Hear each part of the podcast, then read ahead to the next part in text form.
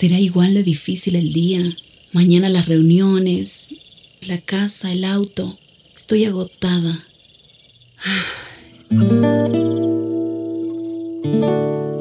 No importa cuántas cosas me hayan angustiado hoy. Me acercaré a Él porque Él tiene descanso para mi alma y mi mente. Cuando mi corazón está tranquilo, puedo escuchar su voz en quietud y confianza. Mi fortaleza está en descansar en Dios. Ven a descansar.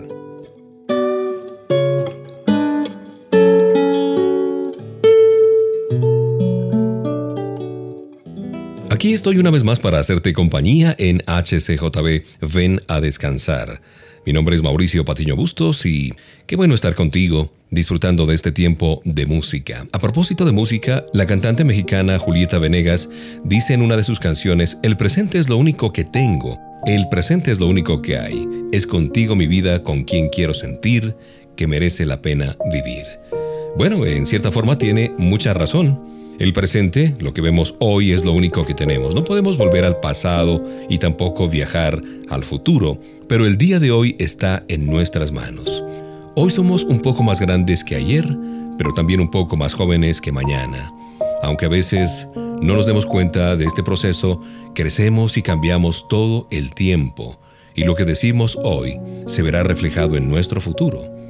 Aquí en el presente tenemos la oportunidad de elegir nuestros valores, qué pensamientos permitiremos que aniden en nuestra mente, qué rumbo queremos darle a nuestra vida.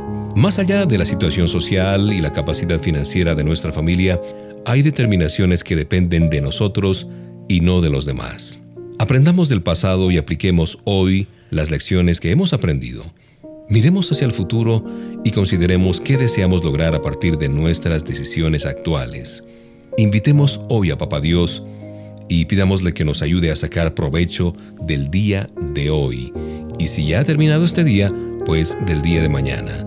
El pasado ya no está más y el futuro todavía no ha llegado. Hoy es lo que tenemos para afirmar nuestra vida en los principios de victoria que hallaremos en las lecturas de la Biblia, en tener un tiempo especial como este para reflexionar, para que Dios nos hable, para que su palabra se anide en nuestro corazón. Recuerda lo que dice segunda a los Corintios 6. Cuando llegó el momento de mostrarles mi bondad, fui bondadoso con ustedes. Cuando necesitaron salvación, yo les di libertad.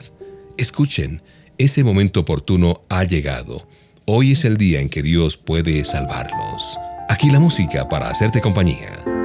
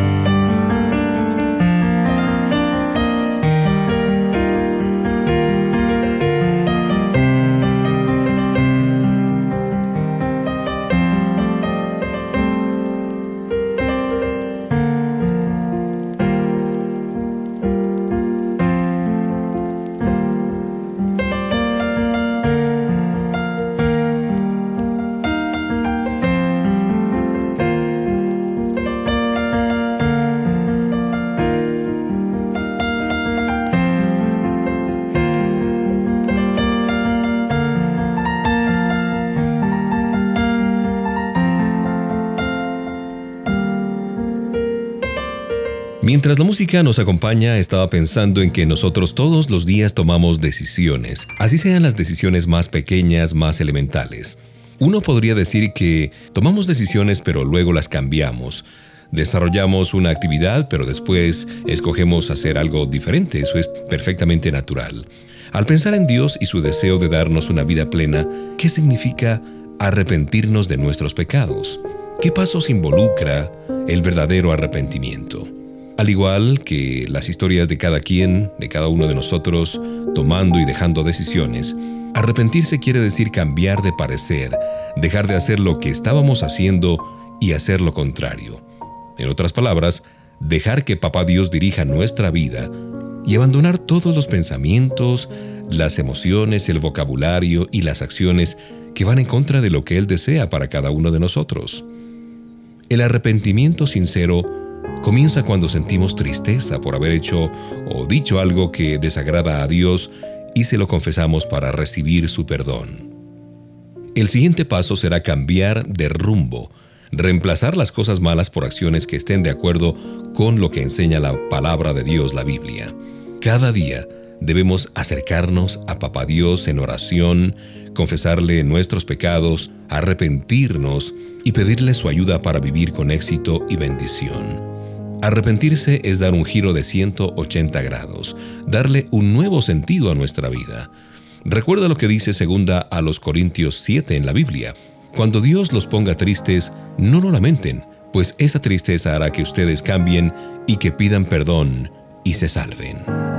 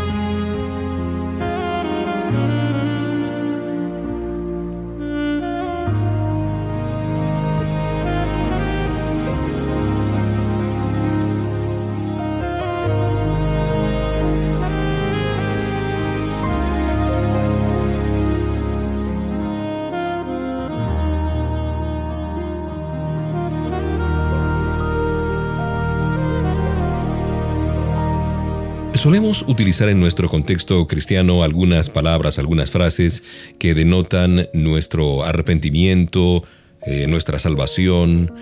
También hay otra palabra que usualmente hemos escuchado y es la palabra ofrenda. ¿Qué significa? Bueno, la Biblia enseña que todo lo que tenemos le pertenece a Papá Dios. Nuestra vida, nuestra familia, en la familia que hemos nacido, las cosas que disfrutamos cada día, nuestros sueños, la casa donde vivimos, nuestros estudios, nuestros hijos, el dinero que tenemos, todo es de Él. Hay quienes dicen, a ver, a ver un momentico, mi plata y mis posesiones son resultado de mi esfuerzo, de mi trabajo, a mí nadie me ha regalado nada. Ajá, pero ¿quién te permitió nacer? ¿Quién hace que tu corazón palpite cada día? ¿Quién te da el oxígeno y el aire para vivir? ¿Quién te da la capacidad de crecer y de entender? Cuando conocemos a Jesús, comprendemos que nuestra vida le pertenece y gracias a Él podemos vivir, podemos disfrutar, compartir, proyectar nuestro futuro lleno de esperanza junto a nuestra esposa, a nuestra familia, a nuestros hijos, a nuestros familiares. Comprendemos que nuestro paso por este mundo es breve y que al final lo más importante será ver qué tipo de vida hemos llevado. Dios quiere que compartamos con los demás lo que Él nos permite administrar, las cosas que nos da cada día, la alegría, el dinero, el tiempo, los talentos, el amor, todo para que la gente que nos rodea pueda conocer a Jesús y vivir mejor. De eso se trata la ofrenda. que Dios encuentre siempre en cada uno de nosotros personas dispuestas a ayudar a los demás y darles por amor a Él y también porque hemos recibido de gracia, dar de gracia lo que esté a nuestro alcance para aliviar sus vidas. Segunda a los Corintios 9 dice, cada uno debe dar según crea que deba hacerlo. No tenemos que dar con tristeza ni por obligación. Dios ama al dador alegre.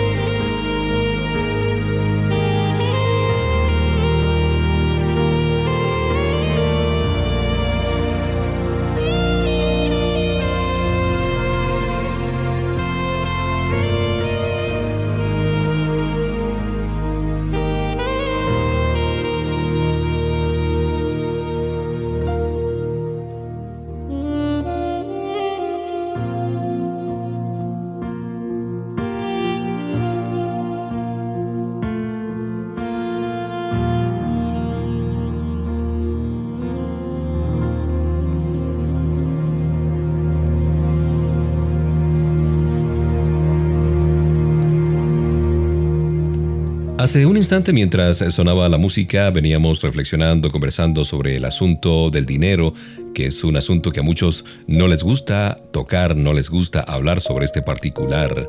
Pero es bueno detenernos un momento para pensar cómo manejamos nuestros ingresos. Todo el tiempo necesitamos el dinero. Cuando deseamos comprar un refresco quizás, cuando salimos con los niños, con nuestros amigos, el dinero está presente en todo momento. Generalmente la gente habla del dinero como si tuviera una personalidad. Hay quienes dicen que es malo y otras que es muy bueno. Pero el asunto es decidir qué hacemos con él. ¿Cuál es la actitud correcta ante el dinero? ¿Cómo podemos evitar que controle nuestra vida y qué hacer para que nunca nos falte?